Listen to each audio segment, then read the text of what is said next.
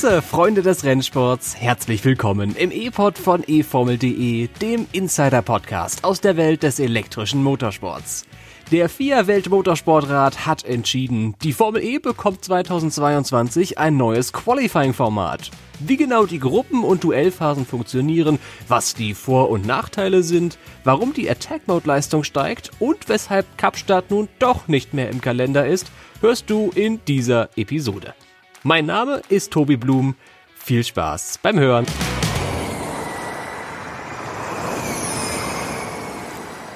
Und der 4 WMSC-Experte schlechthin ist auch mit dabei. Tobi Wirz, guten Tag. Einen wunderschönen guten Tag. Das war äh, eine großartige koordinatorische Leistung von uns beiden, als da am Freitagabend die Ergebnisse kamen. Ich hatte wirklich so ein bisschen Torschlusspanik, schönes Wort übrigens, weil ich äh, am Abend wusste, ich krieg Besuch. Und dann entschied die vier, etwa 40 Minuten bevor der Besuch kam. Übrigens, hier sind die größten Änderungen am Formel E-Regelwerk seit Jahren. Da war ich ganz glücklich, dass du dabei warst. Wie hast du den Freitag erlebt? Ja, ich ähm, musste, musste zuerst mal lachen, als ich deinen Tweet um 17.30 Uhr gesehen habe, wo du den die äh, vier darauf aufge äh, aufgefordert hast, doch schnell zu machen, weil du in 90 Minuten Besuch bekommst. Und ja, ähm, ja ähm, wir müssen ja sagen, ganz neu ist das ja alles nicht. Einiges war schon vorher bekannt und wir haben auch äh, vorher schon ein bisschen was vorbereitet und ähm, dann, als die Details bekannt gegeben wurden, ähm, im Endeffekt einen Großteil übernehmen können und dann im Nachhinein nur angepasst. Ähm, hat ganz gut funktioniert. Ähm, ja, ich wünschte, wir würden immer vorher wissen, wenn irgendwie größere Sachen kommen und äh, dann sind wir da auch relativ schnell mit durch. Vor allem, wenn wir es zu zweit machen, wie in dem Fall. Wir haben auch in der letzten Woche natürlich schon so ein bisschen über das neue Format gesprochen, aber es gibt doch einige kleine Änderungen im Vergleich zum Stand der letzten Woche oder Änderungen nicht wirklich, aber zusätzliche Details. Außerdem haben wir mehr erfahren in der letzten Woche über die Fernsehlandschaft in Deutschland und über die Teamführung eines doppelt Meistergekrönten oder Dreifachmeister gekrönten Teams. Also, äh, steht eine ganze Menge auf der Agenda heute. Lass uns einfach loslegen mit dem Newsüberblick. K wie K.O.-System. Die Formel E hat ein neues Qualifying-Format für die nächste Saison. Nach einer Gruppenphase soll es nun 1 gegen 1 Zeitfahren im Kampf um die Pole Position geben. K wie Kanalwechsel. Im deutschen Fernsehen übernimmt ab 2022 der Sender Pro7 die Übertragung von Run Racing und der Formel E.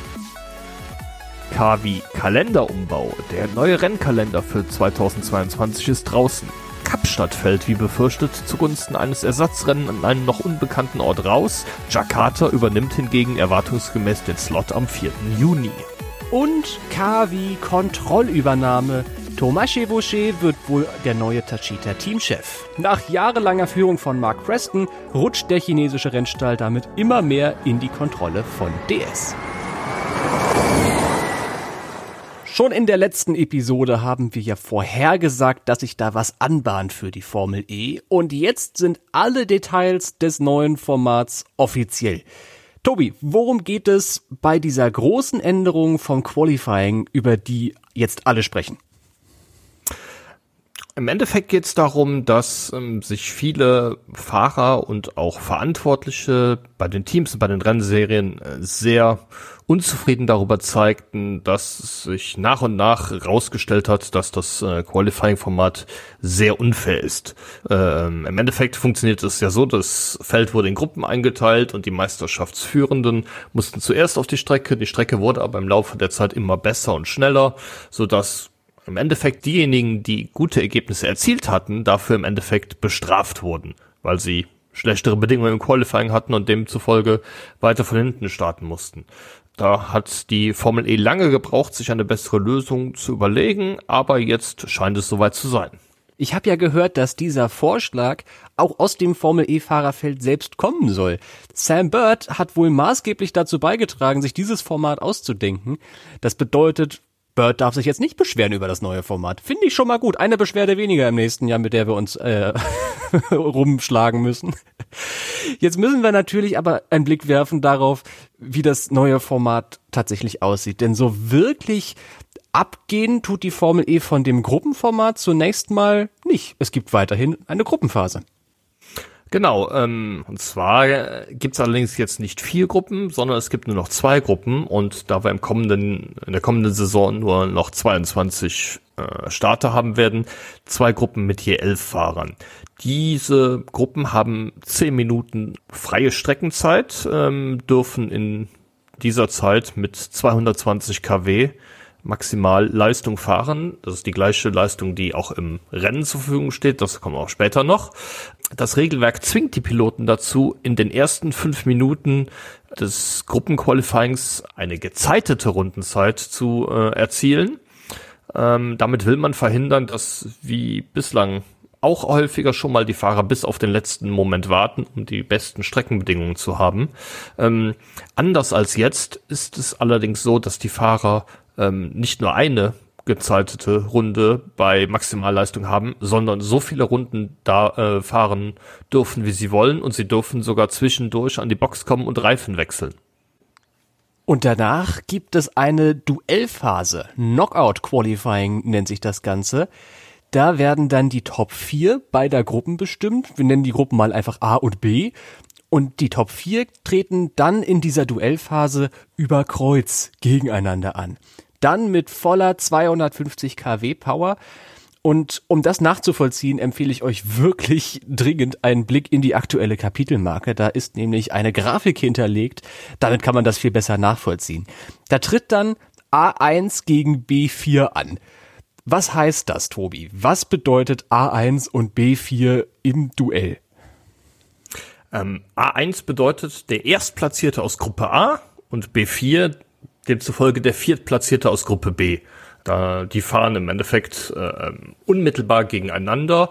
Die Regeln besagen, beide Fahrzeuge befinden sich gleichzeitig auf der Strecke. Die müssen sich am Ende der Boxengasse aufstellen und ähm, werden dann im Abstand von fünf Sekunden auf die Strecke gelassen, äh, fahren eine Outlap, also eine Runde aus der Boxengasse raus und fahren dann eine gezeitete Runde und dann wieder zurück in die Boxengasse hinein. Ja, und der Fahrer, der von beiden die schnellere Rundenzeit erzielt, der kommt weiter. Das gleiche passiert dann auch mit dem Zweitplatzierten aus A gegen den Drittplatzierten aus B und dann gibt's noch ein Duell A3 gegen B2 und A4 gegen B1. Das ist das mit dem Überkreuz, was ich gerade meinte. Im Grunde genommen müssen wir uns eigentlich nur merken, je niedriger die Zahl hinter A, desto höher die Zahl hinter B. Ähm, oh das, ich wollte es jetzt ganz einfach machen und habe es damit wahrscheinlich verkompliziert. Aber das gleiche Format gibt's dann nämlich auch nochmal andersrum. Also es ist ganz schön komplex äh, in Worten zu beschreiben. Deswegen nochmal die Empfehlung, guckt euch die Grafik an, dann wird das halbwegs klar. Das war quasi das Viertelfinale und Tobi, du hast gerade schon äh, angeschnitten. Nach dem Viertelfinale mit acht Autos geht's nochmal weiter. Genau, dann folgt das Halbfinale. Ähm, ja, das äh, bestreiten dann die beiden Gewinner der ersten beiden Duelle und äh, die beiden Gewinner der letzten beiden Duelle, die da gegeneinander fahren, auch nach dem gleichen, nach dem gleichen Prinzip. Beide Fahrer stellen sich am Ende der Boxengasse auf, ähm, werden dann nacheinander auf die Strecke gelassen. Ähm, wichtig ist äh, im Halbfinale und auch später im Finale, der langsamere der beiden Piloten muss zuerst fahren. Ja, das heißt, wer im Viertelfinale die schnellste Rundenzeit von allen gefahren hat, der hat den Vorteil, dass er dann den anderen Fahrer vor sich sehen kann. Und vielleicht auch je nach Strecke eventuell ein bisschen Windschatten hat, ähm, wie auch immer das möglicherweise sich dann auswirken wird. Auf jeden Fall ähm, auch wieder zwei Fahrer parallel auf der Strecke, der jeweils langsamere zuerst und auch da im Halbfinale der schnellere der beiden Piloten ähm, zieht ins Finale ein. Ähm, Hinweis an der Stelle, ähm, habe ich eben beim Viertelfinale schon vergessen, ähm, sollten beide Fahrer auf die Tausendstel Sekunde gleich schnell sein, dann äh, wird automatisch der zuerst fahrende Fahrer als Sieger gewertet. Genau, endlich, wenn ein Fahrer aus welchem Grund auch immer ähm, technischen Defekt erleidet oder einen Unfall und deshalb keine Rundenzeit fahren kann, der verliert das Duell. Und dann geht es ins Finale. Und erst da geht es so wirklich um die Pole Position. Das bedeutet, du kannst in allen Sessions vorher viel schneller sein als im Finale und Trotzdem gilt die Regel, wenn du das Finale gewinnst, Pole Position, drei WM-Punkte. Oder? Richtig.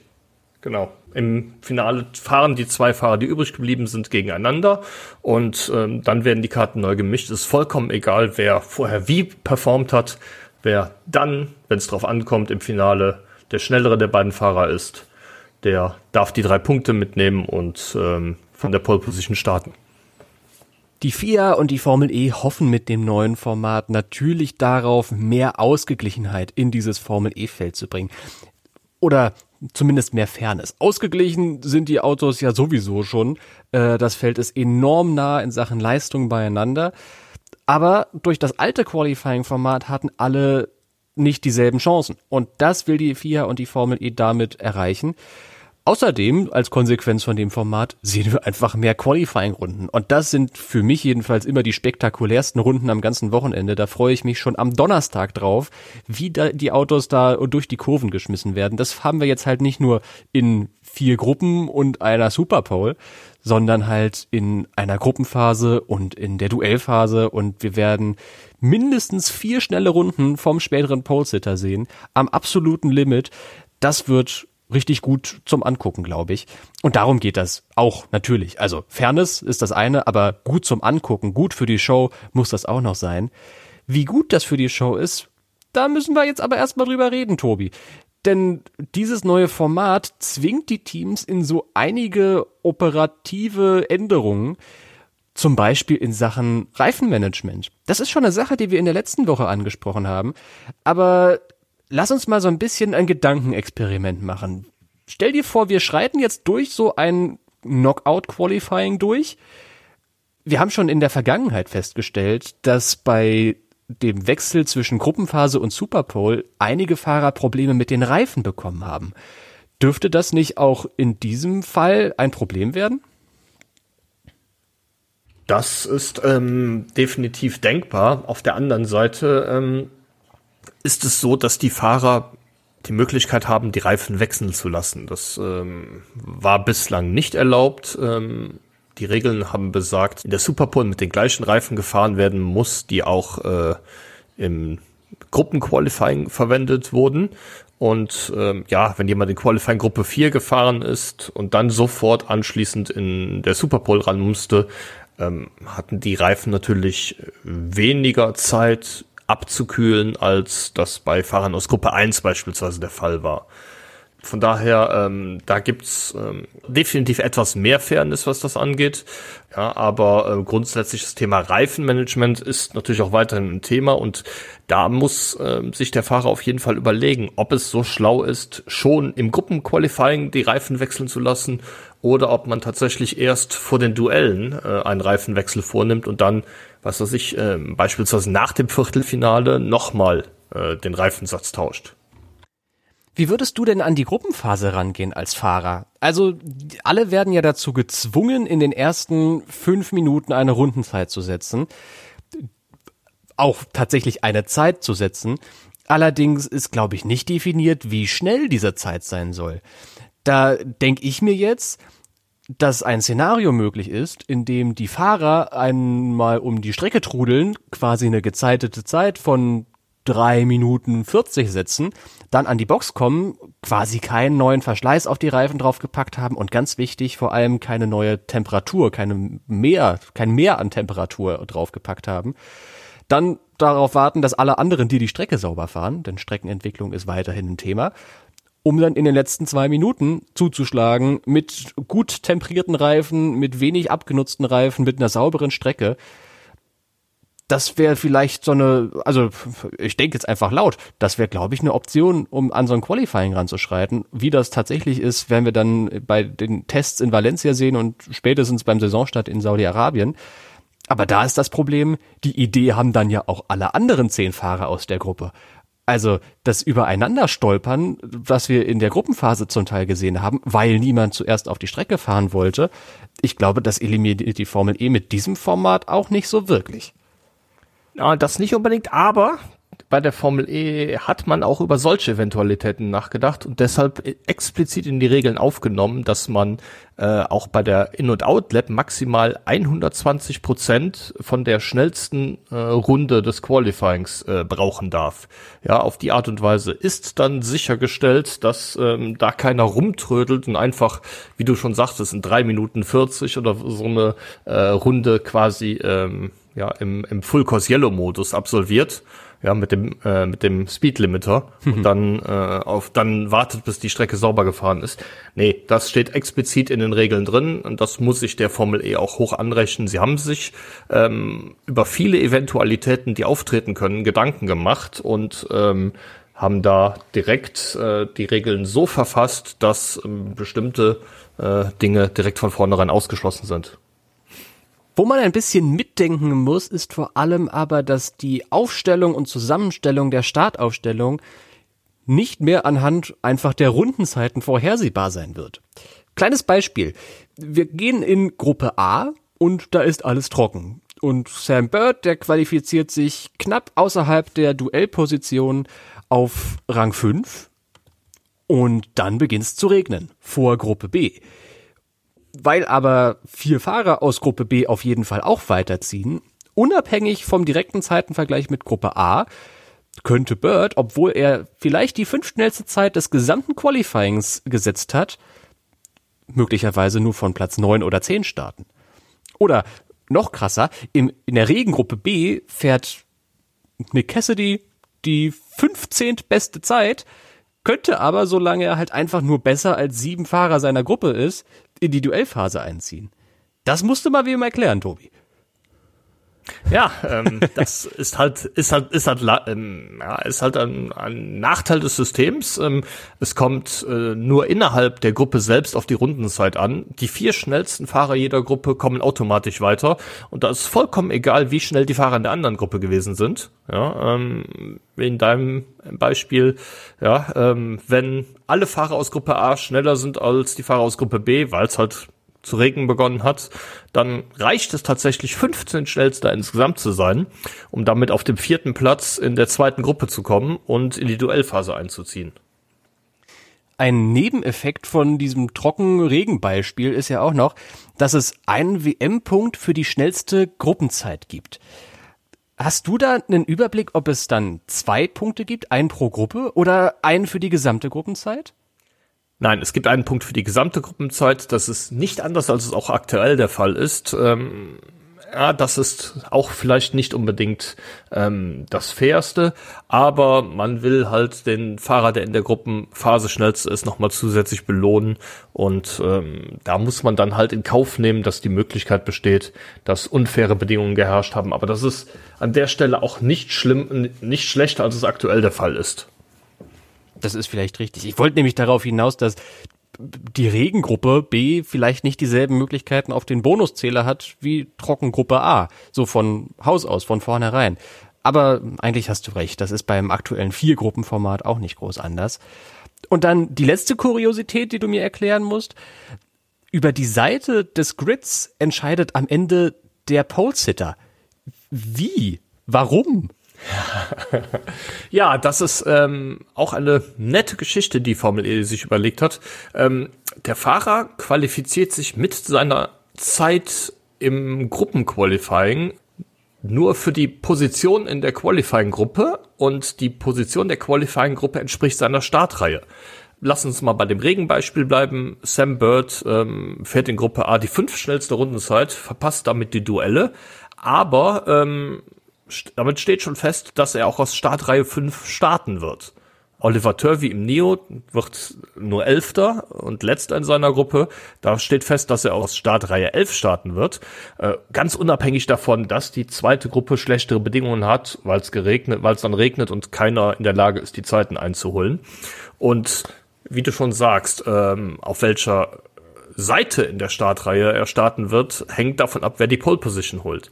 Wenn ein Fahrer aus Gruppe A die Pole Position holt, dann gehen die ungeraden Startpositionen 9, 11, 13 und so weiter von allen Leuten, die in der Gruppenphase ausgeschieden sind, nämlich auch an Gruppe A. Mm, okay. wenn es ein, wenn es ein äh, Pilot aus Gruppe äh, B wird, demzufolge gehen die ungeraden Startpositionen an, äh, an die Leute. Das bedeutet also, alle Fahrer, die hinter dem späteren Pole-Sitter, zum Beispiel aus Gruppe A, mit ihm in der gleichen Gruppenphase angetreten sind, starten in einer Reihe hinter ihm, so Entenmarschmäßig. Und nein, leider nee, nee, nicht ganz, nicht ganz. Die ähm, Fahrer, die in den Duellen teilnehmen, die sind davon ausgeschlossen, ausgenommen. Die ähm, werden anhand ihrer Rundenzeit äh, einsortiert. Der Gewinner des Finals steht auf der Pole Position, der zweite im Finale steht auf Position 2. Auf Platz 3 steht der schnellere der beiden Fahrer, die im Halbfinale ausgeschieden sind, unabhängig von der Gruppe, in der er gefahren ist. Auf Platz 4 steht der langsamste Fahrer im Halbfinale. Und das zieht sich dann für die Startplätze 5 bis 8 analog durch. Ja, auf Platz 5 ähm, steht der schnellste Duellverlierer im Viertelfinale auf Platz 6 der zweitschnellste, auf Platz 7 der drittschnellste und auf Platz 8 der langsamste Fahrer im Viertelfinale. Und ab Position 9 ist es genauso, wie du gesagt hast, da wird ähm, anhand der Gruppe bestimmt, welcher Fahrer auf welcher Seite steht. Ganz schön Klingt kompliziert. Klingt kompliziert, aber ist es auch. Aber ich, ja, aber ich, ich glaube, wenn wir das ähm, zwei, dreimal bei den Rennen gesehen haben, ähm, wird das in Fleisch und Blut übergehen. Ich persönlich muss sagen, mir gefällt ähm, die Lösung, die die Formel E sich da überlegt hat, sehr gut. Ähm, ich bin doch sehr überrascht, wie ähm, kreativ man da rangegangen ist. Ähm, ähm, ganz fair ist es natürlich nicht, da muss man sich darüber im Klaren sein. Auf der anderen Seite, ähm, wir haben die Strecke in London gesehen, ähm, da ist es unmöglich, dass 22 Autos gleichzeitig auf Zeitenjagd gehen. Das heißt, man muss Gruppen machen und ähm, ja, gleiche Bedingungen für verschiedene Gruppen herzustellen, ist einfach nicht möglich. Daher muss man immer in einen sauren Apfel beißen. Aber ich finde, die Formel E hat sich mit dem, was sie hier überlegt hat, äh, auch wenn es leider nicht ganz unkompliziert ist, ähm, sie hat sich auf jeden Fall ähm, ein Qualifying-Format überlegt, das ähm, relativ nah äh, an ein, äh, ja, an ein, an ein faires System herankommt. Ich bin auch sehr gespannt, wie das wird. Ich bin nicht ganz so, ihr kennt mich ja, ich stürze mich ja sonst immer auf neue Dinge und finde alles cool. Ich bin diesmal ein bisschen stutzig, ähm, und, und wartet lieber ab, wie das in Saudi-Arabien läuft. Ich kann mir allerdings genau wie Tobi sich das auch vorstellt, denken, dass das eine coole Aktion wird, ist mal neu, ist mal revolutionär und genau das will die Formel E ja auch sein, neu und revolutionär. Ich denke mir nur die ganze Zeit, wenn ich mir dieses Qualifying-Format ansehe und anhöre, dass man das nicht auch einfach mit dem alten Format hätte hinkriegen können, indem man die vier Gruppen nimmt, die wir schon alle kennen und äh, Hass lieben und nicht sagt, die insgesamt aus der Gruppenphase vier schnell, nee, Quatsch, sechs schnellsten Fahrer ziehen in die Superpole ein, sondern einfach, wie es jetzt auch gehandhabt wird, die Gruppenschnellsten ziehen in ein Shootout ein dann hätten wir uns den ganzen Quatsch, äh, nee, Quatsch ist es nicht, aber die ganze, ihr wisst, was ich meine, die ganze, das ganze Format hin und her und äh, Viertelfinale und so weiter sparen können, wenn man einfach die Gruppensieger aus dem alten Format genommen hätte. Das hätte ich auch gern gesehen, wie das funktioniert hätte. Aber jetzt haben wir dieses neue Format abgesegnet bekommen von der FIA, von allen Teams. Das muss man ja auch unterstreichen. Dieser Vorschlag hat am Ende die FIA nur den Stempel drunter gesetzt. Der kommt aus der Formel E, aus der sportlichen Arbeitsgruppe von den Teams. Und da sind sich alle einigermaßen einig, dass sie das probieren wollen. Und mhm. daher würde ich sagen, lass es mal versuchen. Ein Punkt, auf den wir jetzt aber noch gar nicht eingegangen sind, ist, äh, wie das Feld in die beiden Gruppen eingeteilt wird. Mm. Ja, das ist ja eigentlich der erste Schritt. Ähm, jetzt äh, beim allerersten Saisonrennen wird es nämlich so sein, dass in jeder Gruppe ein Fahrer eines Teams an den Start gehen wird und die Teams müssen sich das vorher überlegen, welcher Fahrer in welcher Gruppe starten soll und das äh, schriftlich bei den Rennkommissaren anmelden. Ja, das ist äh, die Situation für den ersten, ähm, für den ersten EP der Saison in Diria. Ähm, am, ähm, beim zweiten Rennen in Diria, das wird der Samstag sein, da ist es allerdings dann schon wieder anders. Und zwar ist es so, die Fahrer werden anhand der aktuellen Meisterschaftstabelle ähm, einsortiert. Der Erstplatzierte fährt in Gruppe A, der Zweitplatzierte in Gruppe B und so weiter. Fahrer, die ähm, entweder nicht platziert sind oder äh, vielleicht während der Saison einsteigen, die werden am Ende hinzugefügt und zwar in der Reihenfolge ihrer Startnummer. Ähm, wenn sie dann äh, äh, ergänzt, einfach nur, damit man eine, eine festgelegte Reihung hat. Und äh, auf die Art und Weise werden die beiden Gruppen zusammengebaut. Finde ich, ist äh, etwas fairer als vorher, weil man halt nicht die Besten in der Gruppe und die Schwächeren in einer anderen Gruppe hat. Ähm, Finde ich auch auf jeden Fall ein interessanter Ansatzpunkt. Der WMSC hat aber auch noch einige andere Änderungen auf den Weg gebracht für die Formel E. Unter anderem gibt es einen neuen Rennkalender. Das können wir allerdings halbwegs kurz abhandeln, weil das eigentlich alles alte News ist. Reisebeschränkungen sorgen für leider die Absage von Kapstadt. 2023 soll das Rennen jetzt nachgeholt werden. Darüber haben wir schon in der letzten Episode gesprochen. Das brauchen wir heute, glaube ich, nicht aufgreifen. Ihr könnt es auch auf eFormel.e natürlich nachlesen. Da steht ja auch, dass stattdessen jetzt ein neuer To Be Confirmed TBC-Slot am 5. März in den Kalender aufrutscht. Also als direkter Ersatz für Kapstadt will die Formel E tatsächlich noch ein Rennen organisieren am 5. März 2022, mutmaßlich in Marrakesch. Da steht die offizielle Bestätigung allerdings noch aus. Weitere News vom Kalender. Der bislang freie Slot am 4. Juli geht komplett wie erwartet an Jakarta. Da ist sich momentan noch niemand sicher, wo genau in Jakarta das Rennen ausgetragen werden soll. Ursprünglich sollte das ganze Ding ja am Nationaldenkmal im Stadtzentrum stattfinden. Aus Denkmalschutzgründen muss die Formel E jetzt allerdings doch umplanen und wird vielleicht in die, an die Javasee-Küste, Javasee oder Javasee? Hm weiß ich nicht, an die Küste jedenfalls, in den Norden der Stadt gehen. äh, oder in die Nähe von einem Fußballstadion. Das ist ja äh, momentan trendig in der Formel E. Hauptsache in der Nähe von einem Stadion haben wir ein Rennen. Also es gibt ein paar Optionen, fünf insgesamt. Und im November sollten wir davon hören, wo die Formel E als nächstes hingeht. Weiterhin offen ist der Austragungsort in China, aber da soll das Rennen ebenfalls weiterhin stattfinden. Wir wissen nur noch nicht ganz genau, wo. Mutmaßlich wieder in Sanya. Und jetzt zurück zum Sport. Tobi, wir haben bei der Formel E ja verschiedene Leistungsklassen für verschiedene Sessions. Auch da soll sich was ändern. Wir haben die Leistungserhöhung gerade beim Qualifying schon kurz angeschnitten. Was ist da neu? Ja, neu ist, dass im, im Gruppenqualifying wie auch im Rennen die ähm, Maximalleistung auf 220 kW steigt. Bislang waren im Rennen ja maximal 200 kW erlaubt. Der Attack Mode, ähm, der bislang 235 kW betragen hat, ähm, steigt dann auch auf 250 kW. Ähm, der Fanboost war, bleibt weiterhin auf 240 bis 250 kW ähm, eingeschränkt, aber da der Attack Mode ja genauso hoch ist, äh, darf zukünftig nicht mehr beides gleichzeitig verwendet werden. Ja, also die Fahrer, die einen Fanboost bekommen, müssen ihn dann aktivieren, wenn sie im Normalmodus sich befinden. Äh, schade, dass man da nicht den Schritt gemacht hat und den Fanboost abschafft, aber ähm, das ist ja ist ja ein ewiges Thema. Äh, Im Westen nicht der, der, genau. Genau. ähm, auch neu, wir hatten es auch schon angeschnitten, ähm, sind Safety-Car-Regeln. Ähm, ja, zwischen der ähm, Safety Car Linie 1 und Safety Car Linie 2, die meist im Bereich der Boxen ein und Boxen sind, wird die Ampel auf Rot geschaltet, wenn das Safety Car durchfährt.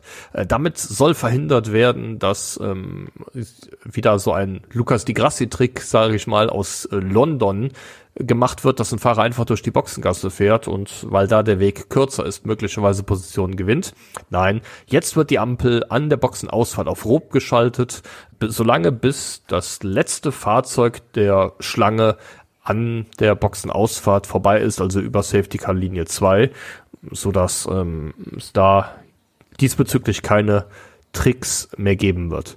Ähm, ein weiterer Punkt ähm, ist eine sogenannte Nachspielzeit. Äh, wenn es Safety Car oder Full Course Yellow während eines Rennen gibt, ähm, wird nicht mehr die Energie reduziert, die den Fahrzeugen zur Verfügung steht.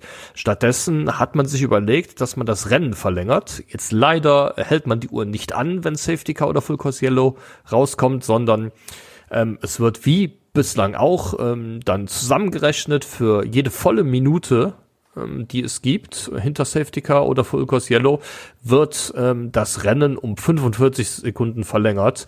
Ähm, fünf Minuten vor dem Rennende ähm, wird dann die Rennleitung einblenden, äh, Nachspielzeit, äh, was weiß ich, äh, vier Minuten und äh, ähm, die werden dann auf die auf die Zeit drauf addiert.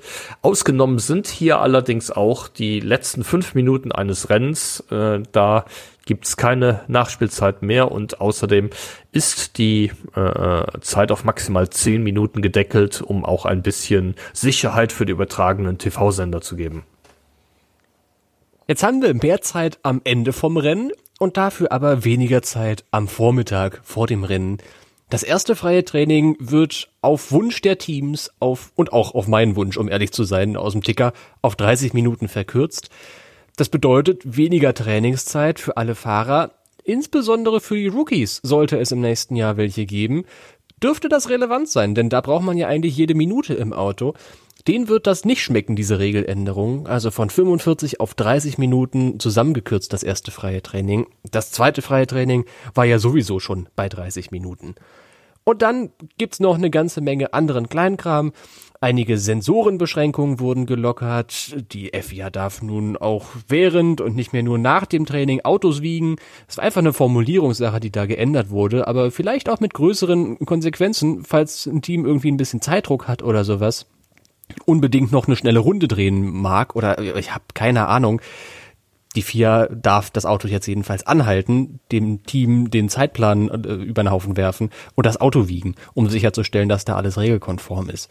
Die biometrischen Handschuhe werden abgeschafft. Es gibt kleine Fanboost-Detailänderungen als Konsequenz von dieser äh, elendigen Wehrlein-Disqualifikation aus Puebla. Da äh, steht jetzt drin im Regelwerk, Zeitstrafe. Der, Ach so, das war eine Zeitstrafe. Ja, du hast recht, Disqualifikation waren die Reifen. Ja, äh, danke, ja. danke. Äh, also die Zeitstrafe, die das Podium gekostet hat. Da steht jetzt drin, dass der Boost auch zählt, wenn man nicht die gesamte extra Energie verwendet. 100 Kilojoule sind das ja, extra Energie für die Autos auch wenn man da nur 30 von verwendet, solange das Auto irgendwie irgendwo hin zwischen 240 und 250 kW kommt an Leistungsoutput, zählt das als Fanboost-Einsatz, egal ob man den gesamten Fanboost nutzt oder nicht. In den Quoten, da zahlt sich der Wechsel von Eurosport zu Sat1 im Fernsehen schon aus. Und jetzt kommt der nächste Schritt für die Formel E, es geht rüber zu Pro7. Der größere Schwestersender übernimmt also die Elektroformel. Das Run Racing Format bleibt allerdings komplett unverändert, wohl auch mit denselben Gesichtern und Stimmen. Das bedeutet, für die Formel E geht's in Deutschland so weiter, wie es im letzten Jahr gestartet hat. Aber jetzt eben und übrigens genau wie die DTM beim größeren Schwestersender Pro7. Tobi, wie gefällt dir der Wechsel? Oder gefällt dir der Wechsel überhaupt? Ist das eine gute Entscheidung?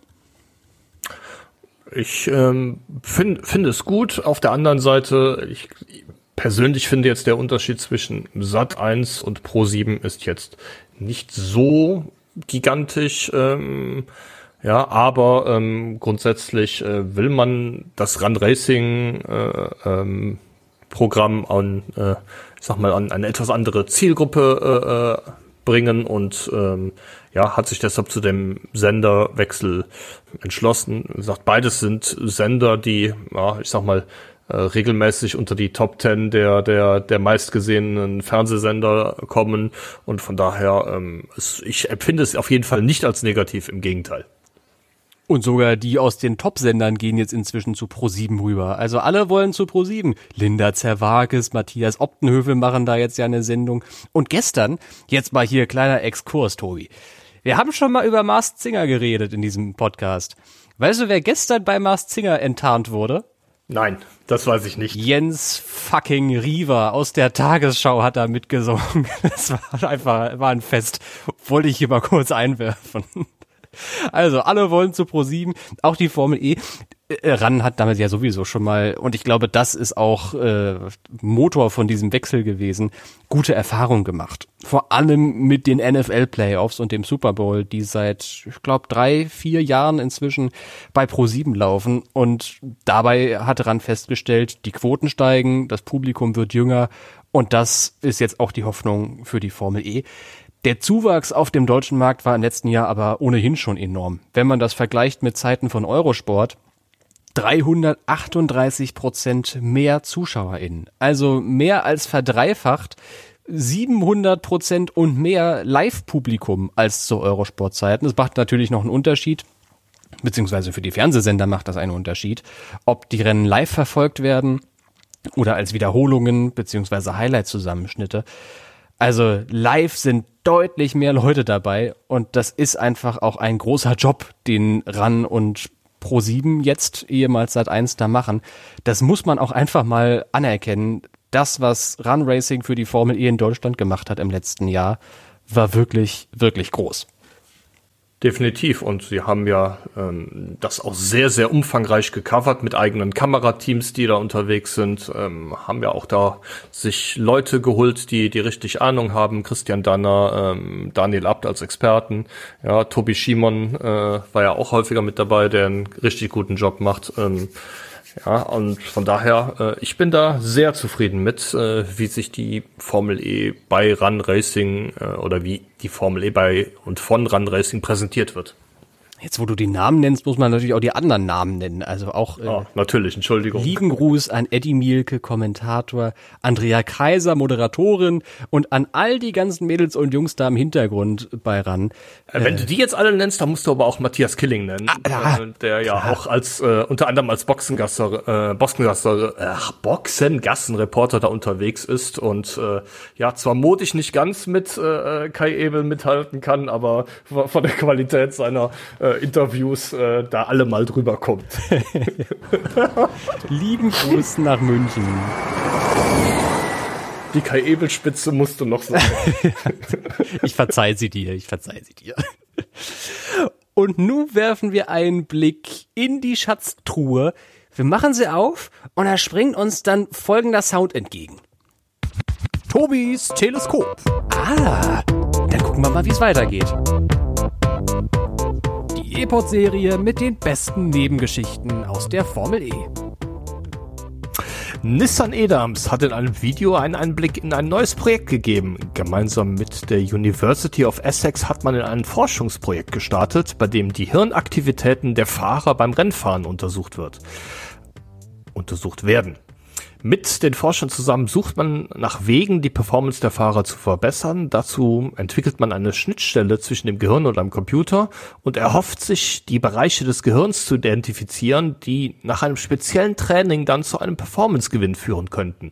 Ähm, das Video haben wir euch auch auf einer Kurzmeldung auf eformel.de eingebettet. Also das ist ja so from the future.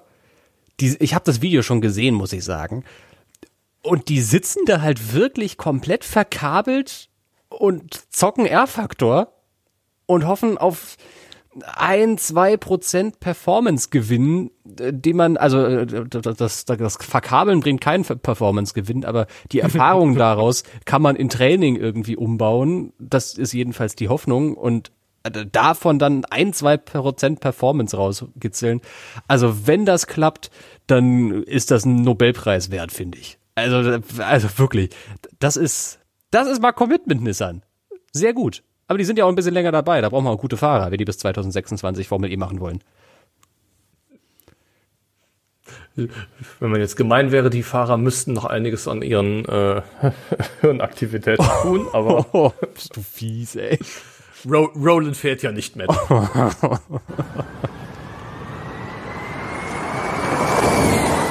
Ich kenne noch einen viel besseren Weg, Hirnaktivitäten zu verbessern. Da müssen wir nicht uns vor einen Simulator setzen und uns an der Universität Essex verkabeln lassen. Du kannst auch einfach ein bisschen äh, Dr. Witze Schiebers Gehirnjogging machen mit dem Formel E-Quiz.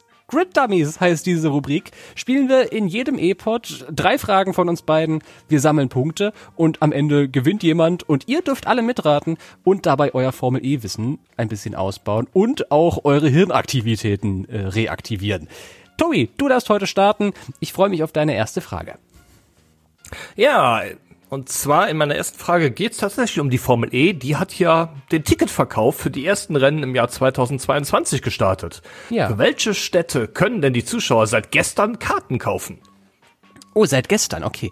Ähm, ich hätte so äh, laut Vancouver rausposaunt, äh, wo auch schon Tickets äh, verkauft werden. Ich meine, dass Mex Dann streiche das seit gestern bitte. Ach so, okay. okay, Vancouver ist dann der erste Teil der Antwort.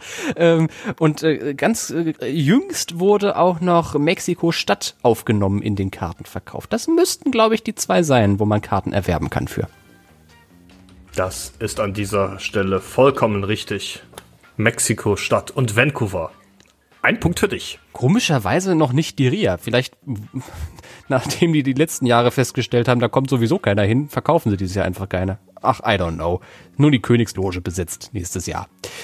Ich habe auch eine, eine leichte Frage für dich zum Warmwerden, aber vielleicht eine Info für alle, die vielleicht eher Formel E Neulinge sind, äh, die dann doch vielleicht doch ganz interessant wird.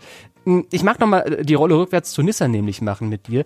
Die arbeiten ja schon fleißig am Programm für die Saison 2022. Nicht nur mit äh, Hirnstrommessungen, sondern auch mit den ersten Sitzanpassungen und mit den ersten Simulatorrunden für Maximilian Günther, der Neuzugang. Dafür ist er extra ins Werk von Edams gereist. Wo steht das eigentlich? Das ist eine sehr, sehr einfache Frage. Ähm, der, der Sitz von Dams, ähm, so heißt das Team ja, das äh, auch in anderen Rennserien antritt und zum, unter anderem der Formel 2 zum Beispiel, ähm, ist ja, ähm, nur zwei Kilometer von der Rennstrecke äh, in Le Mans entfernt, in einem Industriegebiet. Also die Antwort lautet Le Mans. Punkt für dich. Eins zu eins. Ja, schön. Tobi, die nächste Frage für dich. Äh, wir hatten ja das Thema Nachspielzeit eben schon. Im Fußball gibt es die ja tatsächlich schon etwas länger. Ähm, kannst du mir denn auch sagen, in welchem Jahr die Extra Time ins offizielle Fußballregelwerk aufgenommen wurde? Oh Gott, oh Gott, oh Gott, oh Gott. Ähm, ich weiß es nicht. also ich weiß es nicht. Ähm, ich habe allerdings in deinem Artikel gelesen, das äh, war so die Argumentation. Auch ein sehr lesenswerter Kommentar übrigens äh, von Tobi unter dem Artikel zur Qualifying-Anpassung. Und da steht drin, dass das den Sportfans seit 130 Jahren oder sowas schon gut bekannt ist.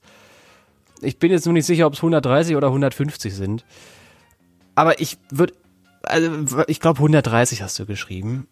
Und das wäre dann 1921, 1891. Wenn es genau 130 sind. Kann auch sein, dass du aufgerundet hast. Dann habe ich natürlich Pech gehabt jetzt. Also, Tobi. Ich erinnere mich, als wäre es gestern gewesen. Im September 1891 ja! spielte, Stoke, spielte Stoke City gegen Aston Villa und zwei Minuten vor Spielschluss, äh, beim Stand von 1 zu 0 für Aston Villa, gab es einen Elfmeter für Stoke City. Woraufhin der Torwart äh, von Aston Villa sich den Ball nahm und ihn über das Stadiondach schoss. Da es damals noch keine Ersatzbälle gab, mussten die Spieler, liefen die Spieler los und suchten den Ball. Der Schiedsrichter musste das Spiel allerdings nach 90 Minuten abpfeifen, weil die Regeln das damals so vorgesehen haben. Nein. Und äh, im Nachhinein ähm, entschloss sich der äh, FA, war es glaube ich, der britische Fußballverband äh, oder der englische Fußballverband genauer gesagt, dazu in, für, den, äh, für einen solchen Fall dem Schiedsrichter die Möglichkeit zu geben, das Spiel über die 90 Minuten hinaus zu verlängern. Die Antwort 1891 ist absolut korrekt. Was für eine geile Anekdote. Die habe ich noch nie gehört. Geiler Typ. Aber das, das kann auch nur ein Torwart machen, auf so eine Idee kommen. Die sind einfach ja. anders gebaut, Torhüter. Weißt du, nimm einfach einen Ball, schießt ihn übers Stadiondach, Spiel vorbei. Geil. Sag mal, hast, hast du nicht auch als Torhüter gespielt, als du noch Fußball gespielt hast? Hab ich, genau. Deswegen darf ich sowas auch sagen. okay. Ja, 2 zu 1 für dich. Wo wir gerade bei Stadien sind die Formel E soll ihre Saison 2022 ja in Südkorea beenden. Genauer gesagt in der Gegend um das äh, Jamsil Olympiastadion von 1988. Aber auch an einem Baseballpark soll der Kurs vorbeiführen. Und ich habe erst letzte Woche geschrieben, welche zwei Erstligavereine dort in diesem Baseballpark angesiedelt sind. Kennst du noch ihre Namen? Oh nein. Ich, ich hab's gelesen. Ich, ich weiß echt nicht mehr. Ich glaube, ein, einer der beiden, ähm, okay, was, ähm, bei US-Sportarten ist es ja durchaus üblich, die Teams ähm, nach irgendwelchen Tieren zu benennen. Ich meine, eines der beiden Teams würde Bears heißen. Fand ich witzig, weil ähm, Bear äh, auch mit der Formel E durch äh, Berlin äh, äh in gewisser Weise ja. assoziiert wird. Aber ähm, hießen sie Soul Bears? Das klingt komisch. Ähm, ich kann es ja echt nicht mehr sagen. Nee, keine Ahnung. Also ein, ein Team, meine ich, hießen die Bears. Das zweite Team äh, habe ich vergessen. Das war, glaube ich, irgendeine Abkürzung. LG? LG? Was LG? Es ist Vom LG. Hauptsponsor benannt? Es ist Schande. Ich, ähm, weiß ich, ja. War, nee, waren es die L, nee, es die LG Bears, das eine Team, und das waren die anderen? Äh, die LG Bears und was weiß ich, die, die Samsung, die Samsung Rockets, ja, keine Ahnung, nee. ich weiß es echt nicht, sorry. Ja, also. Muss ich passen. Äh, es sind vier Bestandteile und zwei davon hast du richtig geraten, deswegen gebe ich dir, glaube ich, einen halben Punkt dafür. Die war nämlich wirklich schwer, die Frage. Das sind die Doosan Bears. Das ist, oder ich hoffe, ich spreche Doosan richtig aus. Äh, das ist ein Bezirk äh, von Seoul. Und die LG Twins. Die Zwillinge. Ah, okay. Das, ähm, ich, hat, ich hatte es gelesen, als du es geschrieben hattest, aber äh, äh, als unwichtige Information abgehakt. Mist, hättest doch mal behalten. Ja. Dann letzte Runde. Ja, äh, stimmt, ich bin ja wieder dran. Tobi, ähm, das Extreme E Saisonfinale 2021 steht nun fest. Es wird der Jurassic X-Prix sein. Äh, wie immer wird auch dieses Rennen an einem äußerst abgelegenen Ort ausgetragen, fernab von jeder Zivilisation, nämlich in Südengland. Ähm, das war jetzt eigentlich ein Witz, aber wenn keiner lacht, so. kann er nicht so gut gewesen sein. So, ups. Ähm, ähm, ja, äh, beim Rennen des Namens denken jedoch viele an einen 1993 erschienenen Film äh, mit dem Namen Jurassic Park. Das ist eine Verfilmung des gleichnamigen Buches. Auf Deutsch hieß es übrigens Dino Park von Michael Crichton. Äh, kannst du mir denn auch einen der Hauptdarsteller aus jenem Film von 1993 nennen? Äh, äh, ich wollte jetzt noch irgendwie einen Witz machen von wegen äh, Jurassic Park, so das ist äh, London um 5 Uhr morgen an einem Samstagabend, das sind gleichen Szenen wie im, im Dino Park. Aber eine Antwort auf deine Frage ist das trotzdem nicht. Das ist richtig. Ich habe auch leider keine Antwort. Oh, hätte ich mal kennst, besser aufgepasst. Du kennst den Film Jurassic Park nicht. Doch, aber die Namen der Schauspieler kenne ich nicht. Ich kenne, wie die da mit dem, äh, das erinnert mich immer äh, im Nachhinein, wenn man so in Freizeitparks geht, da gibt's doch auch immer so ähm, Autos auf Schienen, die dann einmal um so ein, durch so ein Erlebnisfenster, äh, Erlebnisraum mhm. äh, durchfahren. Das ist ja die gleiche Idee. Ich kann mich an viele Szenen erinnern, aber leider, leider nicht an die Namen der Schauspieler. War vor meiner Zeit. Ja, das äh, finde ich dann sehr traurig an dieser Stelle. Ähm, ja, mögliche, mögliche Antworten, äh, sage ich dir mal. Jeff Goldblum wäre eine gewesen. Mhm. Sam Neill, Laura Dern, Richard Attenborough als äh, äh, Parkbesitzer. Samuel L. Jackson war dabei. Ähm, Ach, okay. Das wären alles äh, Antworten gewesen, die ich äh, akzeptiert hätte, aber äh, leider wusstest du keinen und von daher kann ich dir hier auch keinen Punkt geben. Mist. Tut mir leid. Ja, äh, tut mir leid. Meine, meine äh, Bildungslücke hier ist, äh, ja, es ist leider, ja, ich hat, hat keine Ahnung. Chris Pratt hätte ich den nennen können, aus dem neuesten Jurassic Park, aber der Original äh, Jurassic Park, äh, da habe ich leider, das ist, äh, ist eine Bildungslücke, ich weiß. Aber Filmwissen ist sowieso nicht so meins. Da kann man mich, äh, das hätte ich jetzt vielleicht nicht sagen sollen, aber wenn du mich äh, bloßstellen möchtest oder einfach einen Grid Dummies Punkt haben möchtest, frag mich was zu Film. Ich habe keine Ahnung von Filmkultur. Hatte ich noch nie. okay, ja, gut, gut zu wissen. Ich werde es für die Zukunft vielleicht berücksichtigen. ich weiß, dass du Ahnung von elektrischem Motorsport hast und frag dich jetzt zuletzt was zur Pure ETCR, die ja ihre erste Saison beendet hat, beziehungsweise tut sie das heute um 18 Uhr, während wir aufnehmen, also heute ne Aufnahmetag, 18 Uhr Saisonfinale. Und die Pure ETCR ist bekanntlich ein Vorbote für regionale ETCR-Meisterschaften. Ab dem Winter 2022-23 soll es losgehen mit den ersten Ablegern. Wo soll die erste regionale ETCR-Serie aber aufgebaut werden? Ja, die erste äh, regionale, das ist äh, ähm, ja mal wieder ein äh, Phänomen der letzten 15, 20 Jahre, sag ich mal. Ähm, natürlich da, wo das meiste Geld aktuell in den Motorsport gepumpt wird, nämlich im Mittleren Osten. Das ist vollkommen richtig. Und dann soll es Richtung Asien gehen, 23. Und dann die Überlegung vom WSC-Präsident Marcello Lotti, den muss man so aussprechen, äh, gibt dann vielleicht auch äh, Kategorien in Amerika, äh, Nordamerika vor allem und Europa. Punkt für dich. Ist, ist, ist das denn ist eigentlich auch ein E-Lotti? Das ist der, zweite? der größte E-Lotti von allen eigentlich. Oh, das, das wird Jeff gar nicht gern hören. Ach so, na der braucht den Elotti jetzt nicht mehr, der ist verlobt. Der hatte äh, Bild mit Ring gepostet auf Instagram letzte Woche. Haben wir überlegt, äh, erzählen wir das, haben uns entschieden für Nein und jetzt erzähle ich es doch, weil ich der Boulevard-Tobi bin. Äh, André Lotterer muss ich nach, nach einem neuen Couple umschauen, weil Jeff ist jetzt vergeben. Ich glaube, André wird's verschmerzen können. Vielleicht auch. Äh, nicht verschmerzen kann ich, dass ich schon wieder verloren habe. Du hast einen Punkt gesammelt für Le Mans, einen Punkt gesammelt für die ETCR und einen halben Punkt gesammelt für Soul und damit mehr als ich. Ja, du hast äh, einen Punkt gesammelt für die äh, Ticketverkäufe und einen Punkt gesammelt für die Nachspielzeit. Da war ich ja schon sehr überrascht. Filmwissen ist nicht so deins, haben wir festgestellt. Ähm, daher hier kein Punkt. Zweieinhalb zu zwei ist das Gesamtergebnis, Endergebnis.